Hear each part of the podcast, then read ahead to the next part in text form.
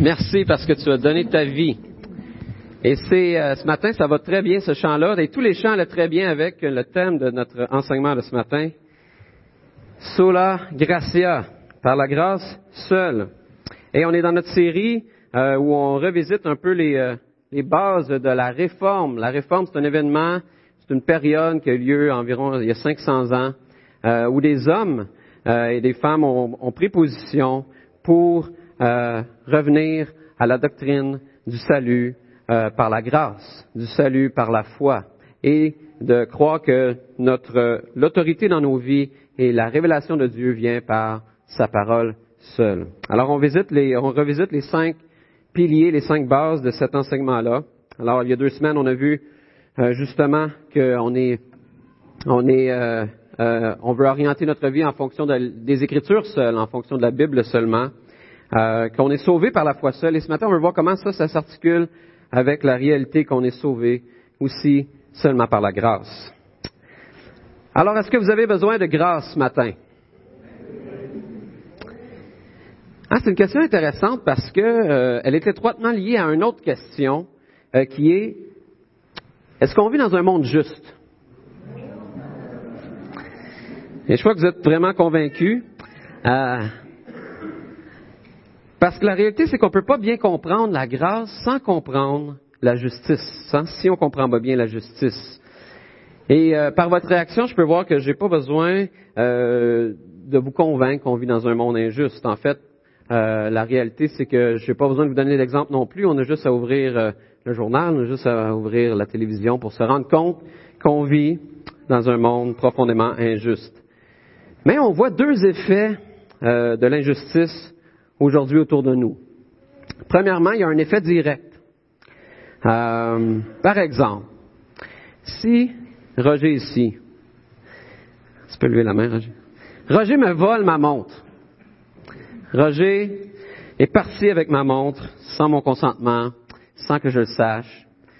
Roger a volé ma montre. Eh bien, il y a une conséquence directe, c'est que j'ai plus de montre.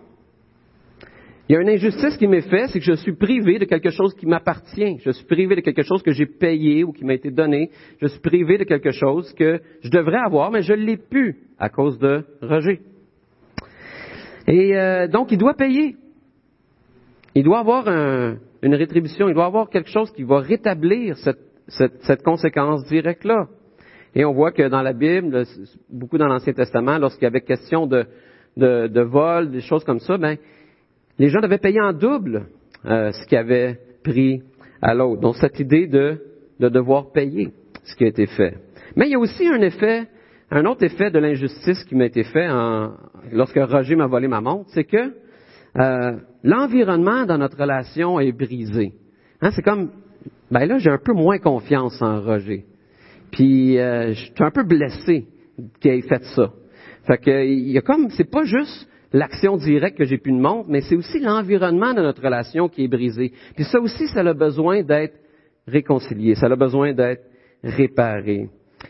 Et la réalité, c'est que notre monde est rempli de ces effets de l'injustice-là. On voit ces effets-là de l'injustice dans toutes nos relations et autour de nous. Et on pourrait se dire, ben, parce que Dieu est un Dieu bon, ben, il devrait se débarrasser de l'injustice. Hein, il devrait se débarrasser de gens comme Roger qui volent les monts. Mais le problème, c'est que l'injustice qu'on voit autour de nous, c'est la même injustice qui est en nous. Hein, on contribue toutes à l'injustice. Et un bon exemple de ça, c'est l'exemple du lorsque le prophète Nathan va voir euh, le roi David. On retrouve cette histoire-là dans le livre de 2 Samuel dans l'Ancien Testament. Et le prophète Nathan va voir David et il lui raconte une histoire. Il lui raconte une histoire d'un homme riche et d'un homme, pauvre. Et l'homme riche a beaucoup de troupeaux, des troupeaux de moutons, des troupeaux de bœufs. Et, euh, et l'homme pauvre, lui, il a une seule brebis. Une brebis qu'il a achetée, ça lui a coûté cher. Puis il en prend soin. Il a, a nourri euh, au biberon. Et le texte nous dit même qu'il couche avec. Tu sais. C'est comme, il, il, quand il dort, là, il, la flatte, il prend soin d'elle. C'est comme sa fille. Et Et l'homme riche, lui, il reçoit la visite chez lui. Et euh, ça ne tente pas de tuer un, de ses moutons pour euh, nourrir la visite. Alors, ce qu'il décide de faire, c'est de voler la seule brebis de l'homme pauvre, puis de partir avec, de la tuer, puis de l'offrir euh, pour euh, le repas de la visite. Et là, Nathan raconte ça à David, et voici la réaction de David. La colère de David s'enflamma violemment contre cet homme-là, et il dit à Nathan, L'Éternel est vivant, l'homme qui a fait cela mérite la mort. Et n'est-ce pas que c'est souvent les réactions comme ça quand on voit l'injustice? Oh, c'est pas correct ça. Des fois, on voit ça à TV, puis ah, on aurait le goût d'arracher la TV tellement ça nous enrage de voir l'injustice qui est devant nous. Et là, c'est exactement ça la réaction de David. Et l'homme qui a fait cela mérite la mort. En outre, il remplacera la brebis par quatre autres, puisqu'il a commis cet acte et s'est montré sans pitié. Et Nathan déclare alors à David, c'est toi qui es cet homme-là. Et ça, c'est la réalité. Ça, c'est la réalité de notre, de notre situation. C'est que l'injustice, elle n'est pas juste extérieure à nous. C'est pas juste les autres qui commettent l'injustice. Mais c'est aussi nous. On est aussi part du problème. On fait aussi partie de, de, de, cette injustice-là. Alors, on est totalement injuste et on vit dans un monde totalement injuste. Et c'est pas dans le sens qu'il y a absence de bien, mais c'est dans le sens que tout est entaché par le mal, même le bien qu'on fait. Et on rêve d'un monde totalement juste, qui n'est pas entaché par le mal, qui n'a pas les conséquences du péché et du mal autour de nous, qui n'a pas de brisure relationnelle, qui n'a pas de souffrance. On rêve de ce monde-là qui est sans souffrance. Et notre réponse à ça, c'est de chercher à changer les choses. Et notre manière d'agir, naturellement, pour changer les choses, c'est, de faire des lois, puis de les mettre, de mettre les moyens à, ces lois-là pour, euh, pour les faire appliquer. Et si vous allez sur le site du ministère de la Justice du Canada aujourd'hui, ben vous allez lire ceci. En raison de la complexité de notre société, on adopte aujourd'hui plus de lois que jamais auparavant.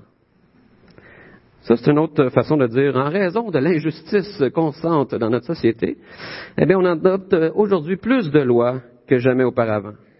Si nos législateurs devaient régler tous les détails de toutes les lois, leur tâche serait presque impossible. Pour résoudre ce problème, le Parlement et les législatures provinciales et territoriales adoptent souvent des lois qui donnent aux ministères et à d'autres organismes gouvernementaux le pouvoir de formuler des dispositions plus précises appelées des règlements. Autrement dit, il y a de plus en plus de lois aujourd'hui, puis pour chacune de ces lois-là, il y a de plus en plus de règlements qui entourent ces lois-là. Et je vous donne un exemple. Par exemple, la loi sur euh, la cruauté envers les animaux. La loi, essentiellement, a dit simplement que c'est pas bien de faire du mal à un animal, de le faire souffrir. C'est pas, c'est pas une bonne chose. Donc ça, c'est ce que la loi dit. Mais comment est-ce qu'on applique cette loi-là? Comment est-ce que le, ministère de l'Environnement va appliquer cette loi-là dans un contexte où il doit gérer la chasse et la pêche? Alors, mais là, il faut qu'on tue un animal, mais sans le faire souffrir. Fait que, OK, mais là, c'est un contexte particulier. Donc, comment est-ce qu'on va appliquer cette euh, loi-là? Alors, on, ils vont dire, ben, ben, ça prend un cours, un cours avant d'avoir le droit d'aller chasser, ben, sur comment faire les choses de la bonne façon. Euh, on va réglementer les armes, on va réglementer toutes sortes de choses pour éviter que les animaux souffrent ou de respecter la loi sur la cruauté envers les animaux. Pour le ministère de l'Agriculture, qui doit gérer les abattoirs, euh, comment est-ce qu'on applique ça, la cruauté envers les animaux? Ben là, il y a toutes sortes de contextes différents. Hein, si on parle de volaille ou si on parle d'un bœuf, ben là, la, manière de faire va différer, le contexte est différent, et on doit se pencher sur, OK, mais comment est-ce qu'on fait pour ne pas être cruel envers les animaux tout en procédant à l'abattage? Alors, un contexte qui nous amène à appliquer la loi différemment.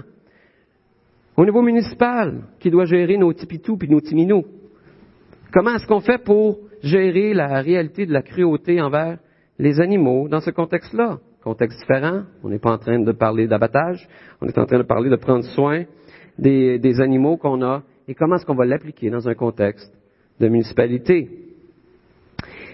Et la réalité, c'est que ces lois-là s'accumulent et pour chaque règlement, je parlais avec Normand tantôt, il me disait, il y a des méthodes qui viennent avec ça. Puis après ça, on évalue les méthodes, puis on est toujours en train de remettre en question est-ce que c'est bon, est-ce que c'est pas bon?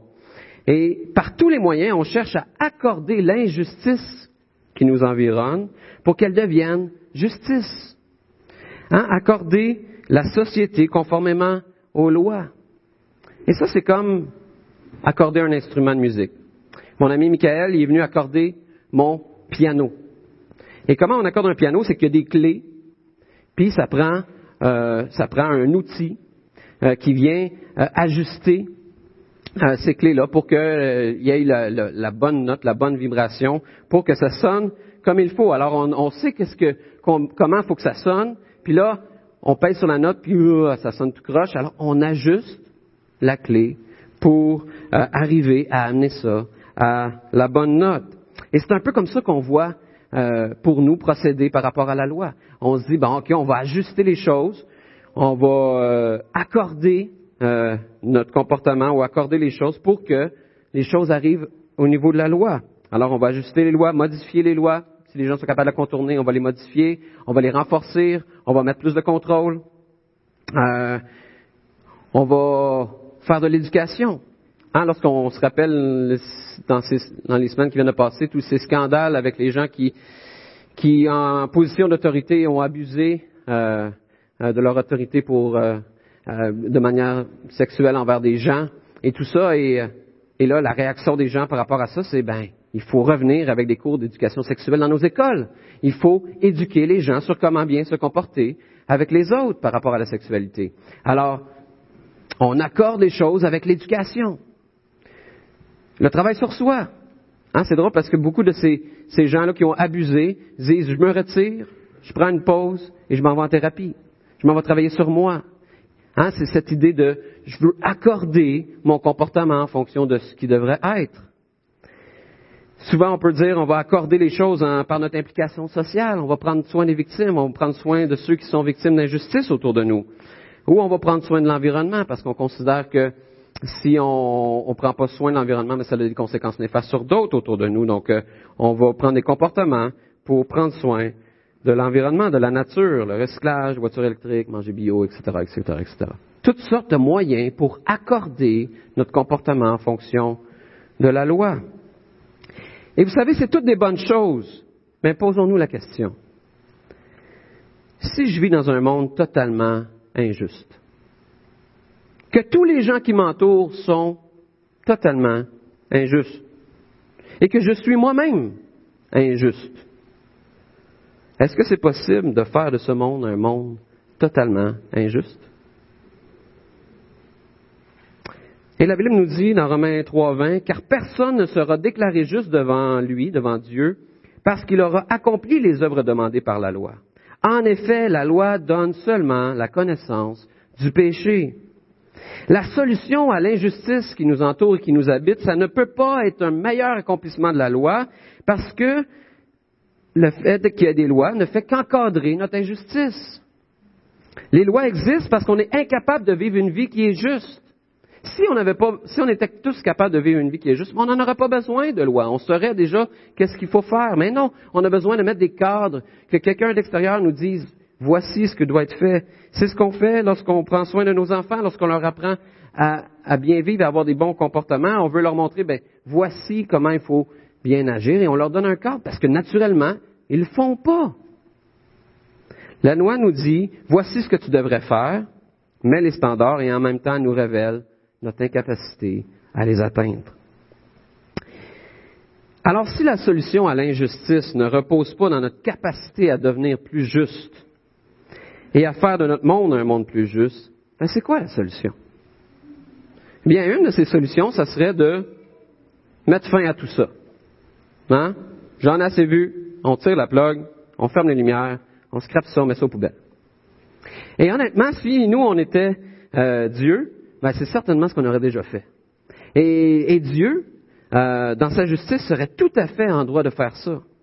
Et on voit à deux occasions dans la Bible où Dieu parle de, justement, de faire ça. On voit ça, dans, premièrement, dans Genèse 6. Hein, Dieu a créé le monde et il voit que euh, les gens de bien s'unissent aux gens de mal et que le mal grandit autour de lui euh, sur la terre. Et il dit, l'Éternel vit que les hommes faisaient de plus en plus de mal sur la terre.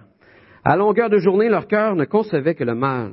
Alors l'Éternel fut peiné d'avoir créé l'homme sur la terre. Et il en eut le cœur très affligé. Il dit alors, je supprimerai de la surface de la terre les hommes que j'ai créés. Oui, j'exterminerai les hommes et les animaux jusqu'aux bêtes qui se meuvent à ras de la terre et aux oiseaux du ciel, car je regrette de les avoir faits. Et un peu plus loin, on voit la même, réaction de Dieu lorsque Dieu sort le peuple d'Israël d'Égypte qui était en esclavage. Il les sort miraculeusement, il, il les amène en dehors de cette situation d'esclavage et les gens, le peuple se détourne de Dieu et décide d'adorer un autre Dieu. Et voici ce que Dieu dit. Ils se sont bien vite détournés de la voie que je leur avais indiquée. Ils se sont fabriqués un veau de métal fondu et ils se sont prosternés devant lui et lui ont offert des sacrifices en disant, Israël, voici ton Dieu qui t'a fait sortir d'Égypte. Puis l'Éternel ajouta, je constate que ce peuple est un peuple rebelle. Et maintenant, laisse-moi faire, ma colère s'enflammera contre eux et je les exterminerai. Et Dieu, dans sa colère, est tout à fait en droit d'exterminer tout ce qui est injuste. Et ce serait une très bonne solution. Mais le problème avec cette solution-là, c'est que on n'existerait plus. Et dans sa lettre aux Romains, l'apôtre Paul nous dit, au chapitre 3, que tous ont péché, tous sont injustes et sont privés de la gloire de Dieu, sont sous la colère et la condamnation de Dieu. Alors, si on a tous péché, si on est tous injustes, c'est que Dieu vient manifester sa colère et enlever toute l'injustice, mais on n'existe plus. Alors comment faire pour que justice soit faite, mais qu'on ne soit pas tous exterminés? Et c'est ça la beauté de l'histoire présentée dans la Bible. Un Dieu qui nous délivre de l'injustice sans nous exterminer. Tournez avec moi dans Romains au chapitre 8. On va lire dans la lettre aux Romains. On trouve ça dans le Nouveau Testament. La lettre aux Romains, le chapitre 8. Et on n'aura pas le temps de le regarder, tout le chapitre de la lettre euh, en détail, mais on va regarder une bonne partie ensemble pour voir la solution de Dieu pour l'injustice. Alors, Romains 8 au verset 1, on va lire le verset 1 ensemble. Il n'y a donc maintenant aucune condamnation pour ceux qui sont en Jésus-Christ, qui ne vivent pas conformément à la nature propre, mais conformément à l'Esprit. Et Paul fait une déclaration surprenante ici. Il dit, il n'y a donc maintenant aucune condamnation pour ceux qui sont en Jésus-Christ. Ça, ça veut dire qu'un chrétien, quelqu'un qui est en Jésus, quelqu'un qui est un disciple de Jésus, n'a plus de dette envers Dieu. Dieu n'a plus rien contre lui. Il regarde et il voit rien qui mérite qu'il soit puni. Il voit plus d'injustice dans cette personne-là. Et Paul ne dit pas qu'on a seulement été acquitté de nos fautes passées, donc, ça serait comme de dire, ben, t'es plus sous la condamnation de Dieu jusqu'à la prochaine fois, hein, jusqu'à temps que tu retombes, que tu fasses quelque chose qui n'est pas correct. Il dit que pour le chrétien, la condamnation n'existe plus. Souvent, on vit notre vie chrétienne aujourd'hui en sachant qu'on a été acquitté de nos fautes passées, mais en croyant que pour rester non coupable devant Dieu, ben, on doit maintenant vivre d'une manière juste. Du moment qu'on fait quelque chose de mal, bien, on retourne sous la condamnation de Dieu. Mais ce n'est pas ce que l'apôtre Paul déclare ici. Il dit plutôt que du moment que nous sommes en Jésus, la condamnation est partie pour toujours. Le seul regard que Dieu porte sur les chrétiens maintenant est un regard d'accueil, d'acceptation et d'approbation. Dieu voit Jean-Yves ce matin et il dit, Wow! T'as-tu vu mon serviteur Jean-Yves? Et Dieu dit la même chose pour chacun d'entre vous. Wow! Avez-vous vu mes enfants? Avez-vous vu mes serviteurs? Et le plus grand problème que les chrétiens vivent aujourd'hui, c'est qu'ils oublient cette vérité et ça produit deux choses. La première, c'est que ça produit un sentiment de culpabilité, un sentiment qu'on n'a pas de valeur. Et ça nous conduit à un besoin de se prouver, qui se manifeste comment? Ben, par une trop grande sensibilité à la critique. On devient défensif. On manque de confiance dans nos relations. on manque de confiance dans la prière, on perd notre joie dans la louange. Et ça peut même nous conduire à des dépendances, parce que souvent la racine de nos dépendances, ben, c'est un profond sentiment de culpabilité, une faible estime de soi. Et la seconde chose qui est, la seconde chose qui est produite quand on oublie qu'on n'est plus sous la condamnation de Dieu, c'est qu'on est moins motivé à faire le bien. Si je crois que je peux être condamné par Dieu, ben, ce qui me motive à faire le bien, c'est la peur. Et c'est le sens du devoir. Hein, si je veux que mes enfants se comportent bien, ben, je peux leur faire peur, assez peur pour qu'ils disent, OK, je vais faire la bonne affaire. Mais cette motivation-là, elle est beaucoup moins puissante que les actions motivées par l'amour et la reconnaissance. Hein, mes enfants, au lieu de, faire les, bonnes choses parce qu'ils ont peur de moi, les font parce qu'ils savent que je les aime, puis ils veulent me montrer qu'ils m'aiment, ben là, on est en train de bâtir une relation. On est en train de vivre quelque chose qui est constructif et non pas juste un sentiment de peur et de contrôle. Et c'est la même chose avec Dieu. Il n'y a donc plus de condamnation pour le chrétien. Mais Paul va plus loin que ça. Non seulement on n'est plus sous la condamnation légale de Dieu, mais on est aussi présentement libéré de l'esclavage, du péché et de la mort. Il va dire au verset 2, En effet, la loi de l'Esprit qui donne la vie en Jésus-Christ m'a libéré de la loi du péché et de la mort.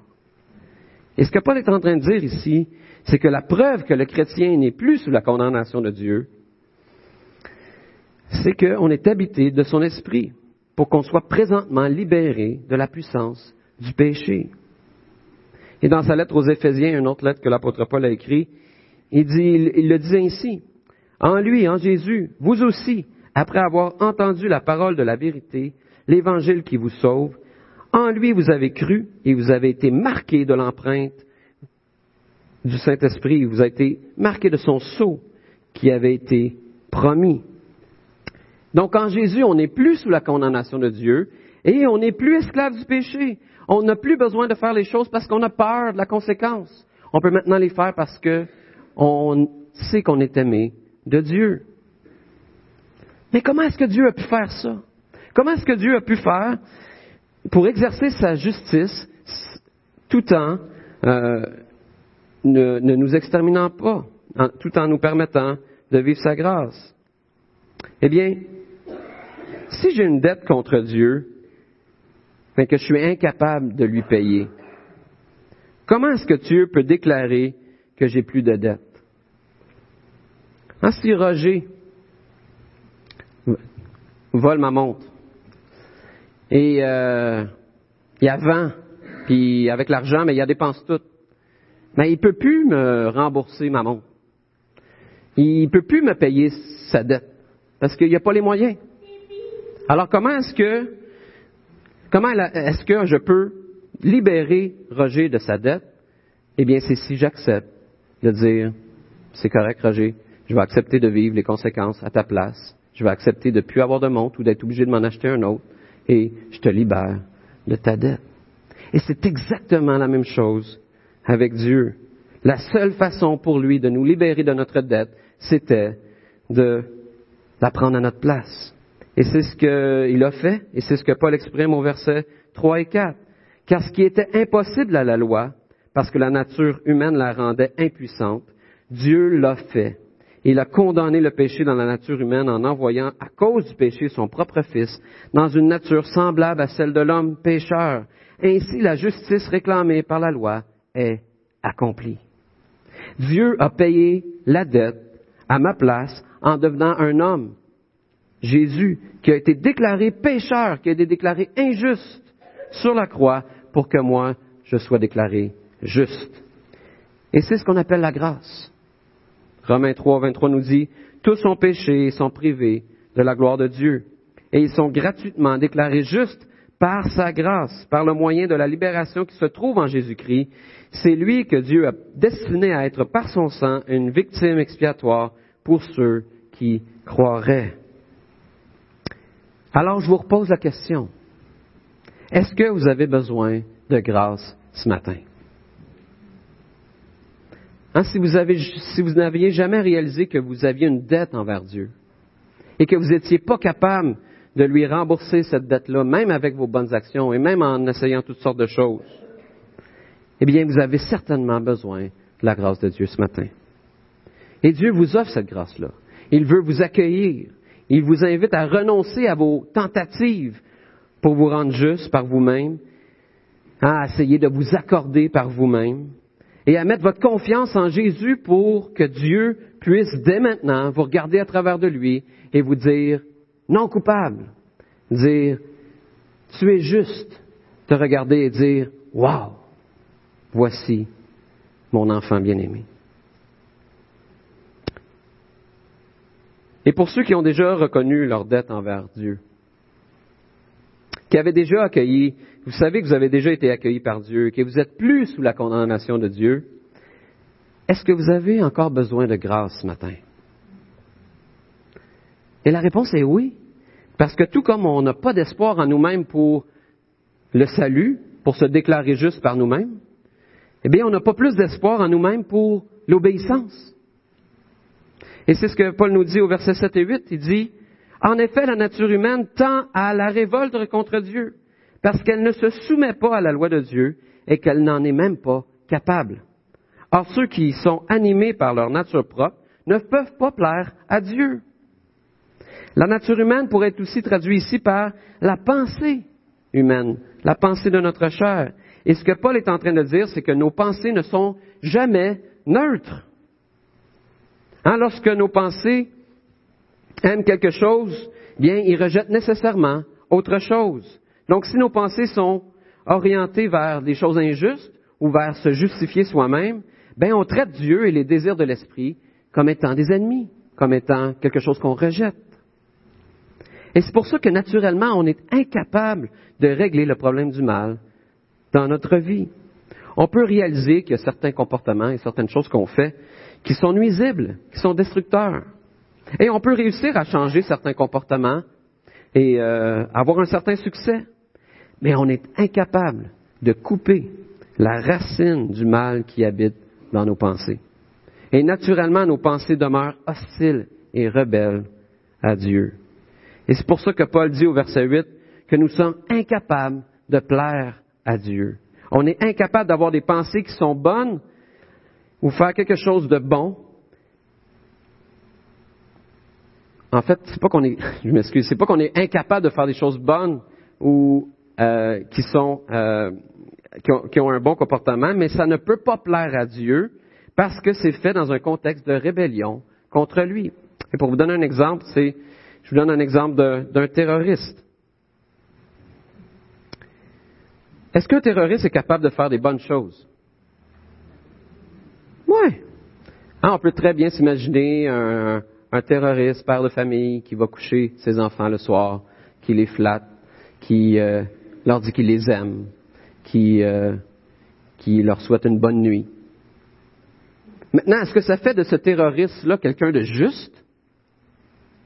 Non, parce que par nature, il est rebelle. Il est rebelle à, l'autorité. L'autorité ne pourra pas dire, ben, cet homme-là est juste, il aime ses enfants. Non, il est un terroriste. Il est contre l'autorité en place. Il cherche à détruire ce qui est en autorité. Et c'est ça notre relation avec Dieu. C'est que nous, on peut faire des bonnes choses, mais on est en rébellion contre lui. On est en rébellion contre son autorité. Et donc, tout ce qu'on fait, même si c'est des bonnes choses, ça ne peut pas être approuvé de lui. Mais Paul nous dit que ça n'a pas à être comme ça pour un chrétien. Au verset 9, il nous dit, Quant à vous, vous n'êtes pas animés par votre nature propre, mais par l'Esprit. Et si du moins l'Esprit de Dieu habite en vous. Si quelqu'un n'a pas l'Esprit de Christ, il ne lui appartient pas. Et si Christ est en vous, votre corps, il est vrai, est mort à cause du péché, mais votre esprit est vie à cause de la justice. Et Paul nous dit qu'un chrétien n'est plus animé par la pensée de sa nature humaine, mais par l'esprit. Quand on a mis notre confiance en Jésus, on est devenu totalement juste aux yeux de Dieu et l'Esprit Saint est venu habiter en nous et nous a rendu, a rendu notre esprit vivant. Nous ne sommes plus juste capables de faire des bonnes choses, mais maintenant, il nous a rendu capable de plaire à Dieu, de faire les bonnes choses dans le bon contexte, dans une relation réconciliée avec Dieu. Même si notre corps est en décomposition, comme on voit au verset 10, ben notre pensée, elle, elle est en vie. Et Paul continue en disant que présentement notre corps est en ruine, mais c'est juste temporaire. Au verset 11, il dit, Et si l'esprit de celui qui a ressuscité Jésus habite en vous, celui qui a ressuscité Christ rendra aussi la vie à votre corps mortel par son esprit qui habite en vous. Un jour, même nos corps vont être complètement renouvelés et rendus vivants par l'esprit. Par contre, pour l'instant, on possède encore notre nature propre, qui est rebelle et hostile à notre croissance spirituelle. Et c'est pour ça que Paul va dire au verset 13, si vous vivez en vous conformant à votre nature propre, vous allez mourir. Mais si vous, par l'Esprit, vous faites mourir les manières d'agir du corps, vous vivrez. Plus on met à mort notre nature propre, plus on va vivre la vie et la paix que l'Esprit de Dieu veut nous donner. Mais comment est-ce qu'on fait pour faire mourir les manières d'agir de notre nature propre? Et des fois, on essaie de le faire euh, et de contrôler ces, pulsions-là et de faire mourir notre nature en se prêchant des mini-messages, des mini-prédications qui sont centrés sur la loi. Et je vous donne quelques exemples. Ben, si je fais la bonne chose, Dieu va me bénir encore plus. Ah, je ne dois pas faire ça parce que euh, ben, c'est contre les principes chrétiens. Ben, je dois pas faire ça parce que ben, si je fais ça, je vais faire mal aux autres. Ben, ah, mais si je fais ça, qu'est-ce que les gens vont penser de moi? Ouais, mais si je fais ça, je, vais me sentir, euh, je vais me sentir coupable après, je vais m'en vouloir, puis ah, ça vaut pas la peine. Et vous savez, plusieurs de ces mini-prédications-là, sinon tous, sont vrais, peuvent être vrais. Mais Paul nous dit qu'ils sont inefficaces pour faire mourir les manières d'agir de notre nature propre. Parce que c'est de revenir et de dire, je vais utiliser la peur et la loi pour décourager la tentation dans ma vie. Mais on a plutôt besoin de se prêcher des mini-messages qui sont centrés sur la grâce. Ce qui doit être notre motivation à faire le bien, c'est l'amour de notre Sauveur.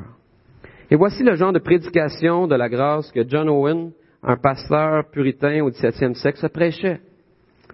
Il disait, pourquoi est-ce que je ferais ça? Quel amour, quelle miséricorde, quel sang, quelle grâce est-ce que je mépriserais et piétinerais? Est-ce que c'est la réponse que je veux donner au Père pour son amour, au Fils pour son sang, au Saint-Esprit pour sa grâce? Est-ce que je vais profaner le cœur que Christ a lavé par sa mort? Est-ce que ma communion avec lui a une si petite valeur? Hein, se prêcher la grâce, c'est se rappeler de la grandeur de l'amour de Dieu pour nous et être motivé par cet amour-là dans nos actions. Et c'est ce que l'Esprit de Dieu fait dans nos vies. Il nous rappelle ce que Christ a fait pour nous et nous donne la puissance de rejeter la tentation. Et Paul continue en disant, au verset 14, En effet, tous ceux qui sont conduits par l'Esprit de Dieu sont fils de Dieu. Et vous n'avez pas reçu un esprit d'esclavage pour être encore dans la crainte, mais vous avez reçu un esprit d'adoption par lequel nous crions Abba, Père. Dieu, dans son amour, a fait de nous ses enfants, des enfants de Dieu, des enfants adoptifs. Et voici la différence entre un esprit d'esclavage et un esprit d'enfant de Dieu. J'ai fait un petit tableau ici. En fait, on trouve ce tableau-là, c'est Keller qui nous donne ça dans un de ses livres. Et d'un côté, on a comment un esclave vit les choses. Hein, un esclave obéit sous pression. Ben, parce que c'est la bonne chose à faire. Et parce qu'il faut. Un enfant de Dieu, lui, obéit par amour, avec joie pour son papa. Un esclave travaille sous la menace et la peur de perdre quelque chose ou la peur des conséquences. Mais un enfant de Dieu voit une vie disciplinée, non pas comme une punition, mais comme une instruction d'amour. Un esclave vit dans l'insécurité. Ouais, mais si je dérape, euh, mon maître pourrait me battre. Mais un enfant de Dieu vit dans la sécurité. Non, si je dérape, mon Père va me pardonner. Un esclave donne de l'importance au comportement extérieur et à la conformité aux lois. Mais un enfant de Dieu donne de l'importance aux relations et à l'attitude. Un esclave doit travailler, mais n'est jamais honoré. Mais un enfant de Dieu est déjà honoré et est invité à se joindre au travail. Est-ce qu'on a besoin de grâce ce matin? L'Esprit de Dieu est là et nous rappelle ce que Christ a fait pour nous. Et à chaque jour, on a besoin de cette œuvre de l'Esprit dans nos vies qui vient faire grâce, qui nous dit, hey, quand je te regarde là, c'est wow que je vois. On a besoin de ça, encore et encore, à tous les jours. Alors si vous n'avez pas encore mis votre confiance en Jésus, Dieu vous invite à le faire ce matin parce qu'il veut vous déclarer juste.